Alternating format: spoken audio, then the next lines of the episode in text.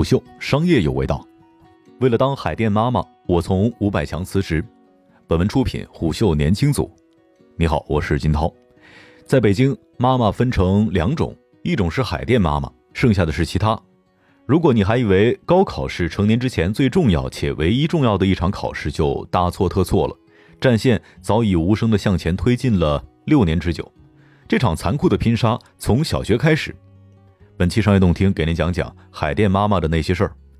就像九八五二幺幺这类密码一样，小升初也催生了很多的黑话。海淀的六所重点初中被叫做六小强，给孩子打鸡血叫做鸡娃，鸡娃成功考入重点叫做上岸。当你对这些黑话了然于胸的时候，你八成已经成了海淀妈妈。海淀妈妈安柏是这场战争的参与者和亲历者。为了实现孩子的目标，她从五百强企业通用电气离职，成为了全职妈妈。最后，她胜利了。在黑暗中努力摸索了三年之后，儿子花生成功上岸。他把自己的经验和儿子努力的过程一一记录成书，就取名叫做《上岸》。在胡扯电台里面，他告诉我们，上岸是双关语，除了指孩子成功冲刺重点名校之外，也是他作为家长从焦虑重获从容的过程。以二零二零年的数据为例，北京地区清华北大录取人数当中，排名前十的高中拿到了六百六十四个录取名额。而在这六百六十四个名额当中，人民大学附属中学一己之力就拿到了一百六十九个名额，前三名北京十一所学校当中，只有六十九人被清华和北大录取。也就是说，只要一个孩子进入了人大附中，最终考入清华北大的概率就高达百分之二十。如果想要进入人大附高，可能性最高的方式就是考入人大附初中，这样由目标步步倒推，小升初就成为了。不得不努力的重要关口了，而自从取消了统一考试，小升初的筛选标准就变得更加的神秘。首先是极高的门槛，在上岸当中，安柏这样总结道：四五六年级小学生综合素质评价手册全优，要看有没有评上过三好学生或者是红领巾奖章，至少要市级，拿没拿过奥数奖项，最好是一等奖。打开著名育儿论坛家长帮当中，随处可见这样的无奈落榜。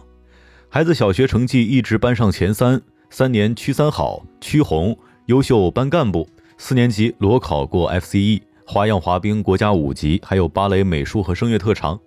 学区派位想保险一些，志愿填一五六，但孩子爸爸不甘心，要填十三分，老师也鼓励填十三分，结果落坑三中。简历过关才能谈到考试，成绩是硬实力。在胡扯电台，安柏对胡扯电台说：“如果是非重点小学，成绩要是全年级的前百分之一；如果是重点，成绩要在前百分之五。除了海淀六小强之外，其余的重点初中也不好考。华生本校初中部的坑班总共选拔两百人，而实际上有上千人报名，最终能够成功升本校的也只有二十人，也就是说，只录取前百分之十。竞争压力清晰赤裸地展现在每个学生和家长的面前。”一共三次考试，每次考试的排名都会张榜公布，每次考试都需要重新分班，最终取三次考试平均最优秀的前百分之十。最终，花生从一开始的七班考到了二班，最终没能顺利入坑。花生的一篇日记，忠实的记录了备战失败的低落。每每听到学生们七嘴八舌的讨论自己怎样被某某附中什么样的重点中学录取，而自己却要静静等待命运的判决。而提到努力程度，安柏觉得自己远非标准意义上的鸡娃家长。安柏说，很多海淀妈妈是从孩子一年级就在准备了，最终成功上岸，结果已经是高于了付出。三联生活周刊的报道佐证了这一点。一位老师告诉家长，小学三年级就是一个坎儿，在这场战役当中，所有的军备都是无形的，而核心是争夺孩子的时间，这也是安柏最近的烦恼。正准备中考的花生，睡眠时间太短了。在家长帮小升初的论坛当中，一个问题是六年级的孩子每天都睡几个小时呢？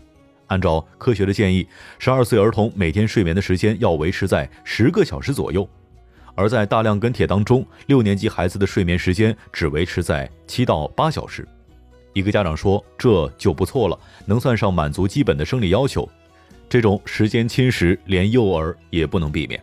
根据全国范围的抽样调查显示。二零零六年到二零一五年十年间，学龄前五岁到六岁儿童的睡眠已经从十一点三小时锐减到九点六小时。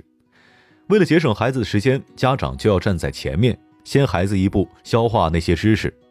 安柏的丈夫负责数学，这位标准理工男一改读书时不爱刷题的特点，出门和出差都随身携带数学思维的新方法和一本数学练习册，只要有空就做题。问起来，她丈夫就说：“孩子没时间，我自己先做做，以后辅导他们也有针对性了。”而为了辅导花生的英语，安柏花了两千元报名雅思考试，又花了五千报名雅思七分网课，密集用了三个月的时间学习英语。每天早上按照雅思考试时间练习三十分钟的听力，做阅读理解、小作文和大作文。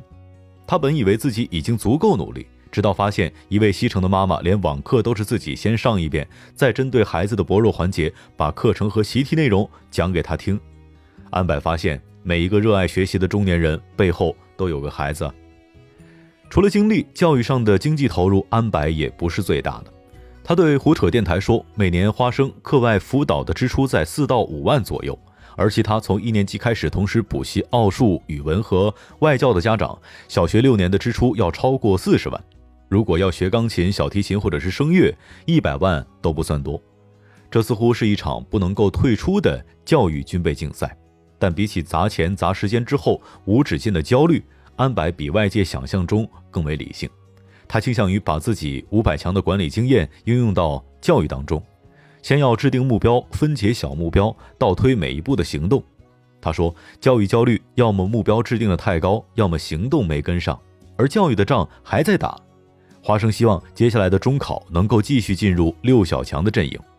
对此，安柏倒是没那么执着，在过程上足够努力就可以了。对于结果倒是没那么在意。商业洞听是虎嗅推出的一档音频节目，精选虎嗅耐听的文章，分享有洞见的商业故事。我是金涛，下期见。